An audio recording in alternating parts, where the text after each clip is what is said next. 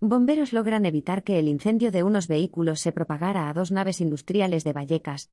Bomberos del Ayuntamiento de Madrid han conseguido esta tarde evitar que un incendio de varios vehículos se propagara a dos naves industriales, en el distrito de Villa de Vallecas, que solo han sufrido daños leve. El fuego, cuyas causas aún se desconocen, se ha iniciado sobre las 15.30 horas de este martes en el camino de hormigueras número 144. Según ha explicado Carlos Hernando, supervisor de bomberos de Madrid, hasta el lugar ha acudido al principio una bomba, y una escala del Parque 13 que venía de otra intervención, que ha visto una gran columna de humo y ha pedido refuerzos. En ese momento las llamas afectaban a varios vehículos que descargaban fruta y algún acopio de material.